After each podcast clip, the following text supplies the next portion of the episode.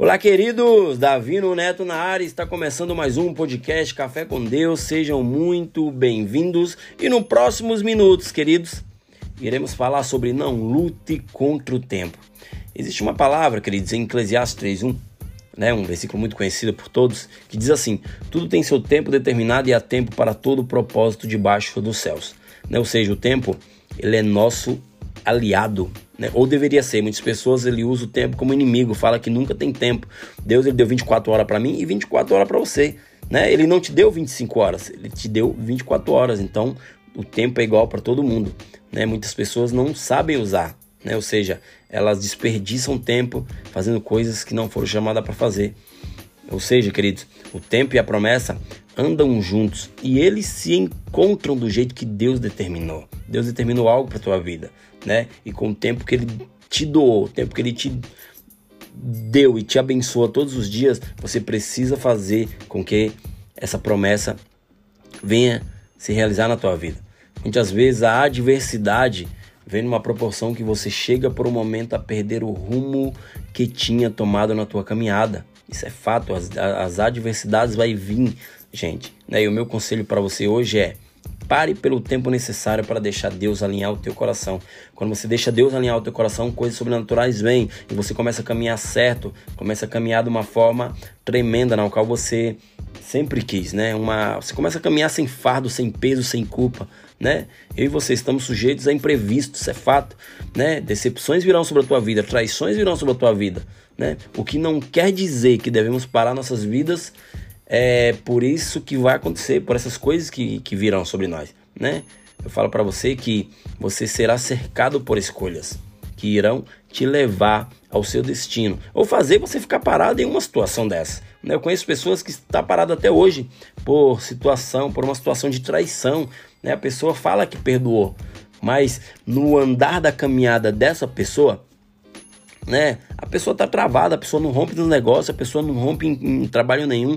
Tudo que a pessoa faz é travado, ou seja, ele tá travado lá atrás por uma falta de perdão genuína na qual ele foi traído, né? É fácil, Neto? Não é fácil. Eu sei que não é fácil, mas se você se permitir, né, que Deus venha alinhar o teu coração, você vai começar a andar reto, você vai começar a andar certo e tudo aquele peso que está nas tuas costas, você vai, vai, ser, vai ser arrancado, né? E você vai começar a caminhar leve, né? Eu sei, queridos, que aconteceram muitas coisas na tua vida e na minha vida também, né? E você tinha duas escolhas: ficar parado ou prosseguir. Muitos estão deixando de prosseguir por uma falta de perdão, por uma traição, por uma decepção, assim como eu mencionei, né? Dessa pessoa. Né? Quando tomamos uma atitude de prosseguir e não olhar para as dificuldades, olhar para trás, iremos conseguir vencer qualquer batalha, gente. Moisés, não sei quantos aqui conhecem Moisés, né? Moisés não foi o que matou Golias, Moisés foi o que abriu o mar, que, o que é, libertou o povo do Egito, gente, não confundam. Moisés estava da frente para o Mar Vermelho junto com uma multidão, de acordo com o número, gente, disponível daquelas pessoas, havia cerca de 2 milhões, chegando até mais, né? Nesse momento que Moisés estava ali, ele tinha duas opções: parar ou prosseguir. Ele poderia muito bem também colocar o povo para nadar, né? Ali existiam mulheres e crianças, mas eu creio né, que colocando o povo para nadar, alguns deles iriam morrer. Por quê? Porque muitos não saberiam nadar, né? E eles iriam morrer mesmo antes da travessia. Mas Moisés, diante daquela situação, ele ouviu a voz de Deus, ele ergueu o cajado, era tudo que ele tinha na mão, né? Ele apontou para o mar e o mar veio a se abrir. Ou seja, gente, quantos de nós, diante das dificuldades da vida, paramos, né?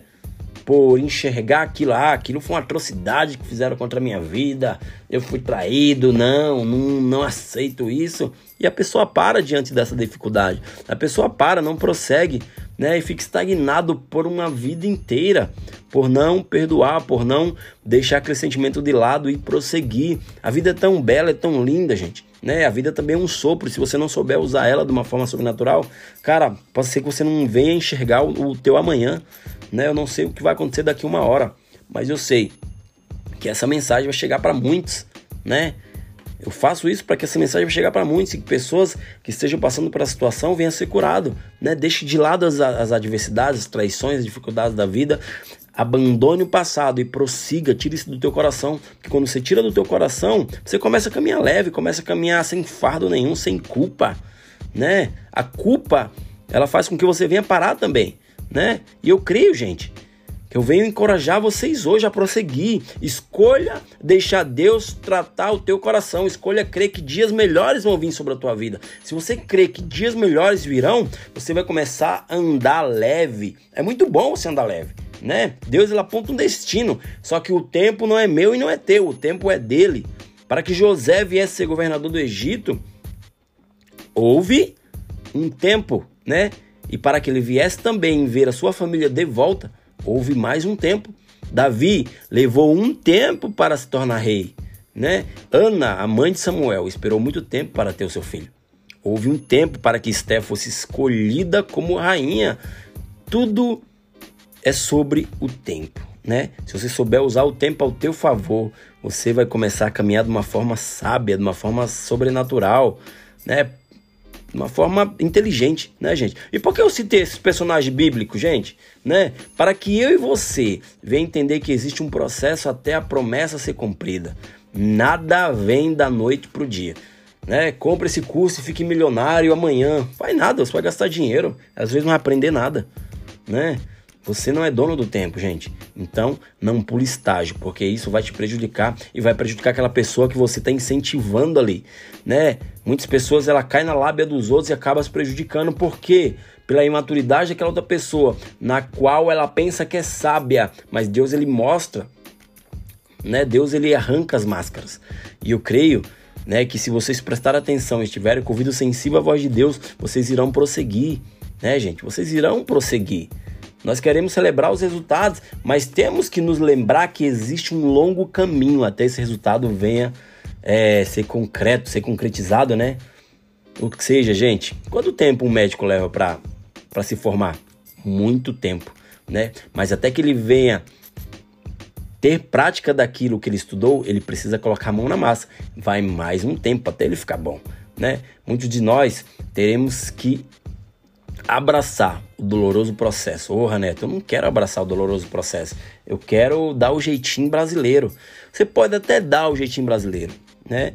Só que esse jeitinho brasileiro, ele vai quebrar você e quem te acompanhar, né? Porque esse processo, ele vai ser rompido ali, no qual não era para ser rompido. E você vai atropelar aquilo que não era para você fazer, né? Processo, gente, pode ser doloroso, mas um dia ele acaba. E eu falo para você, não lute contra o tempo, ou não lute com o tempo, né? Faça dele o teu aliado, o teu parceiro, né? Se precisa aprender algo sobre essa estação que você está vivendo, faça isso para que Deus aprove você e te chame para novos lugares, né? Onde você tem buscado ajuda para essa estação que você está vivendo? Essa é uma pergunta que eu faço para você. Quem tem escutado seus desafios e secado as tuas lágrimas, né?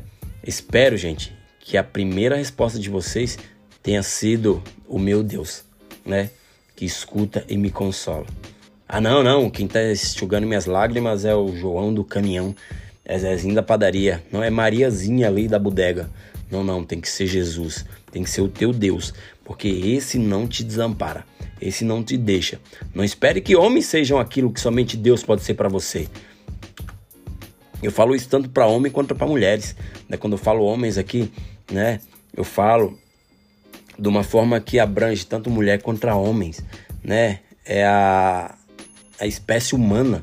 Não espere que pessoas sejam aquilo que Deus somente pode ser.